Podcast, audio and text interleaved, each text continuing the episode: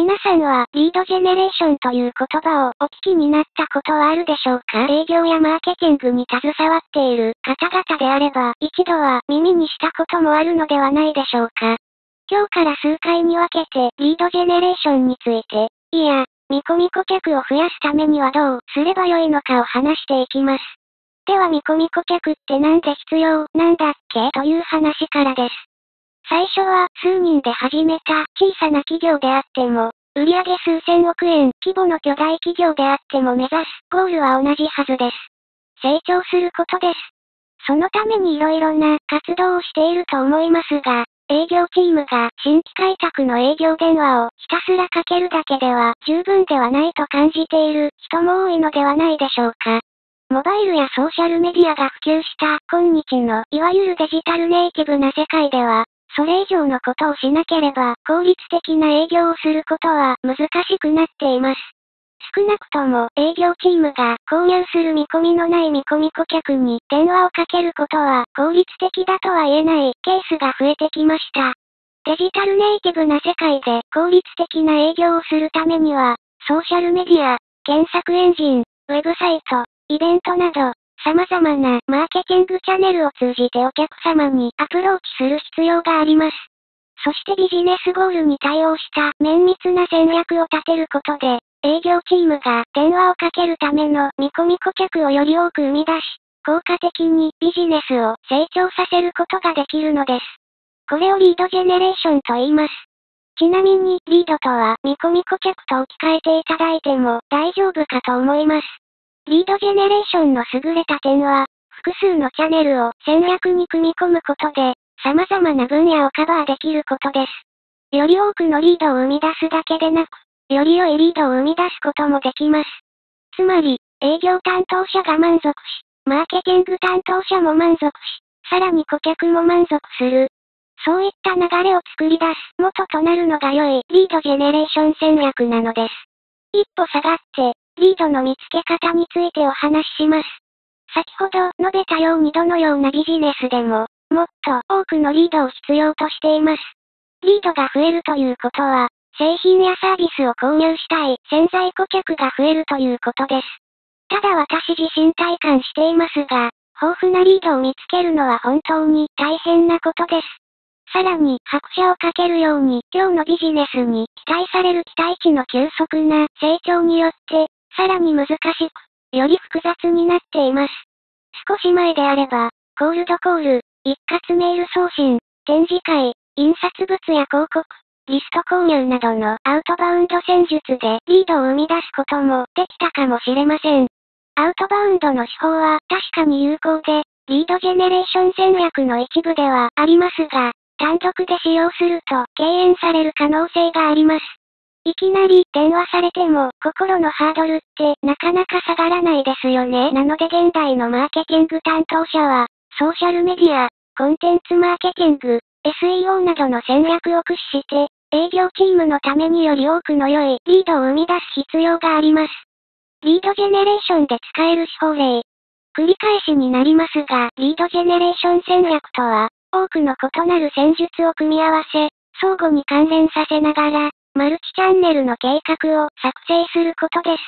ビジネスを成功させ、成長させるためには、一つの戦術に集中するだけでは不十分で、他の方法を無視することはできません。では他にどういった方法があるのか見ていきたいと思います。インバウンドマーケティング。Salesforce 社によると、インバウンドマーケティングとは、ターゲットオーディエンスのニーズに沿った価値あるコンテンツを作成し、長期的な顧客関係を刺激するための戦略的アプローチだと定義されています。マーケティングからの資料であったり、営業担当からの情報であったりを目にしたとき、皆さんはどうしますか？他にネット上に何かコンテンツや情報がないか検索をするのではないでしょうか？つまり、インバウンドマーケティングを効果的に運営していくためには、自社からのコンテンツを十分に用意しておく必要があるのです。ではコンテンツとは一体何でしょうか？コンテンツマーケティング。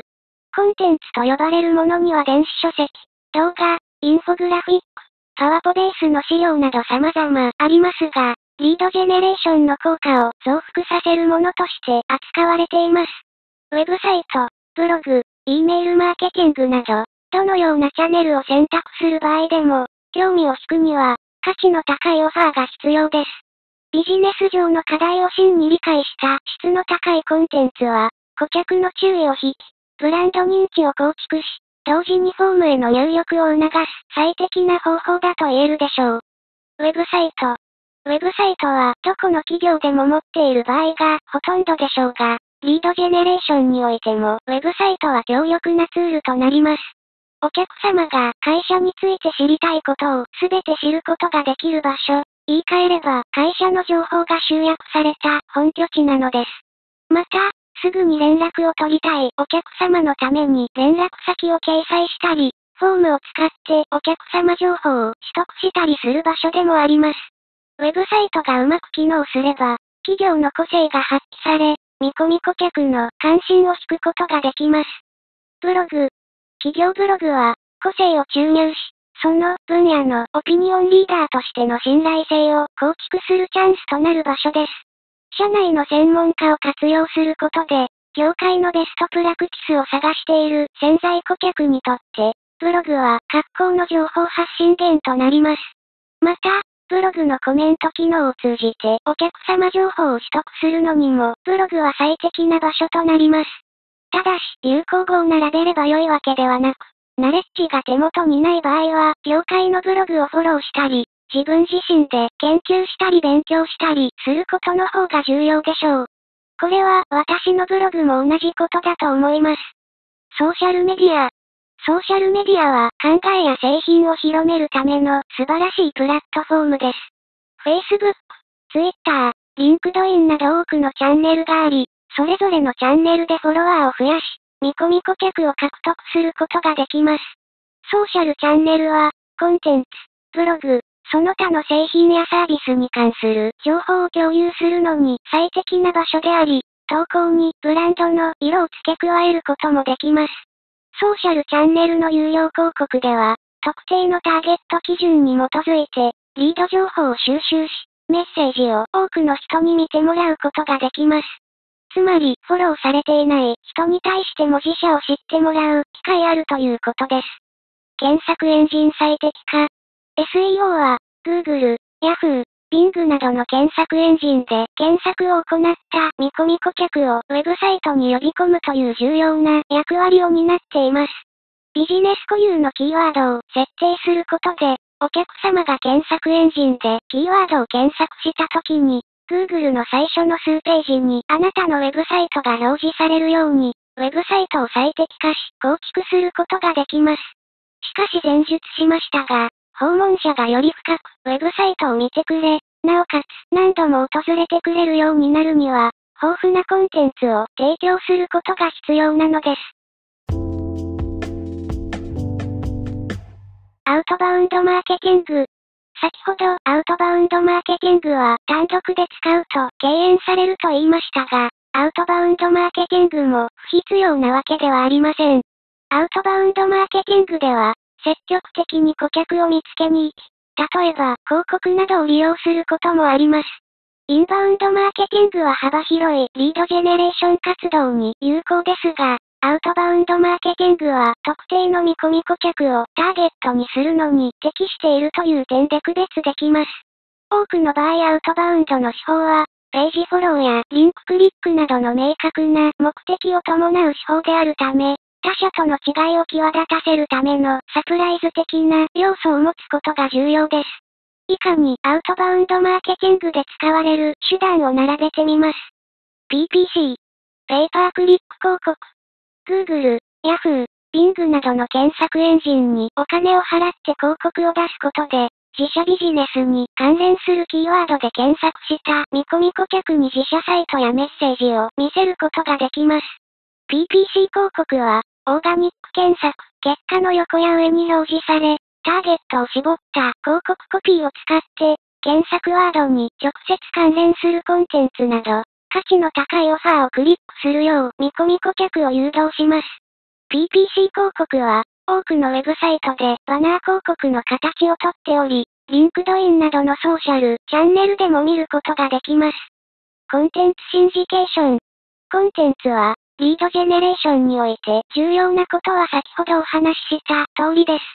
ただ、単に自社のウェブサイトにコンテンツを掲載するだけでは十分ではありません。何千、あるいは何百万、人もの見込み顧客に見てもらえるようにできれば最高ですよね。コンテンツシンジケーションは、コンテンツをホストしてくれるウェブサイトを選ぶという有料の取り組みと、業界団体のウェブサイトにゲストブログの記事を書いたり、RSS フィードやソーシャルメディアを通じてコンテンツを共有するという無料の取り組みの両方の形があります。多くのコンテンツシンジケーターは、見込み顧客に電子メールアドレス、住所、会社などの連絡先、情報を求めるフォームに記入してもらうことで、より良質なリードを発掘できるようにしているケースが多いです。資料を見るのに会員登録などがいるページってありますよね？あれです。ダイレクトメール。ダイレクトメールの効果については様々な見解がありますが、他の取り組みと組み合わせることで、見込み顧客にリーチし、関わりを深めるための有効な方法となります。ターゲットを絞ったコミュニケーションを送ることに注力すれば、これまで他のリードジェネレーションの取り組みに反応しなかった人の注意を引くことができることもあります。イベントマーケティング、イベントマーケティングは、リードの生成、持続的な関係の構築、そしてアップセルやクロスセルの機会を得るための新規既存顧客との関わりを深める方法です。イベントは、ウェビナー、セミナー、ビッグサイトなどで開催される大型商談会などの形で開催されることが多く、見込み顧客と直接会うことのできる貴重な機会です。これにより、見込み顧客との関係を強化し、購入の意思決定をする際に真っ先に思い浮かべてもらえるようになることができます。インサイドセールス。リードジェネレーションを成功させるために重要なことは、リードを実際の商談に持ち込むことです。これを支援するのがインサイドセールスチームです。インサイドセールスは、マーケティングで獲得したリードに電話をかけて、質を確認した後、アカウントエグゼクティブやより経験豊富な営業に渡してクロージングさせます。このチームは、マーケティング機能の一部とみなされることもあります。なぜならインサイドセールスがいなければ、マーケティングリードに電話をする人がおらず、何もないまま見込み顧客との関係性が立ち消えてしまうことがよくあるからです。メールマーケティング。メールマーケティングでは、すでにデータベースに登録されているリードや、リストからのリードを利用することが多いです。コンテンツやイベント、新製品の発売などを宣伝するメールを作成することで、さらなる話題性と需要を喚起することができます。メールマーケティングは、ウェブサイト、ブログ、ソーシャルチャンネル、イベント、ウェビナーなどに見込み顧客を引き寄せ、商談に導くのによく使われるチャンネルとなります。リードナーチャリングとリードスコアリング、リードジェネレーションは、リードを獲得したら終わりではありません。多くのマーケターは忘れています。むしろ始まったばかりなのです。リードの多くは、まだ購入の準備ができていない方々が大半です。そこで、リードを契約に近づけるためのメールを体系的に送信するリードナーチャリングによって、購買角度を高めることができます。また、リードが購買者のプロファイルにどれだけ近いか、営業サイクルでどの位置にいるかをもとにスコアを割り当ててることで、リードを営業に送るべきタイミングを正確に把握することができます。購入したくてうずうずしているホットなお客様が、誰も電話をかけてこないために冷めてしまうようなことは避けたいものです。とまあ、リードジェネレーションの初めの第一歩みたいなエピソードなので、見込み顧客を見つけるために何ができるのかを中心にご紹介しました。次回以降ではもう少し実践的な面からリードジェネレーションを紐解いていきたいと思います。ご清聴ありがとうございました。今回もご清聴いただきありがとうございます。今後も投稿を続けていきますので、チャンネル登録、サブスクライブをぜひお願いします。それではまた次回お会いしましょう。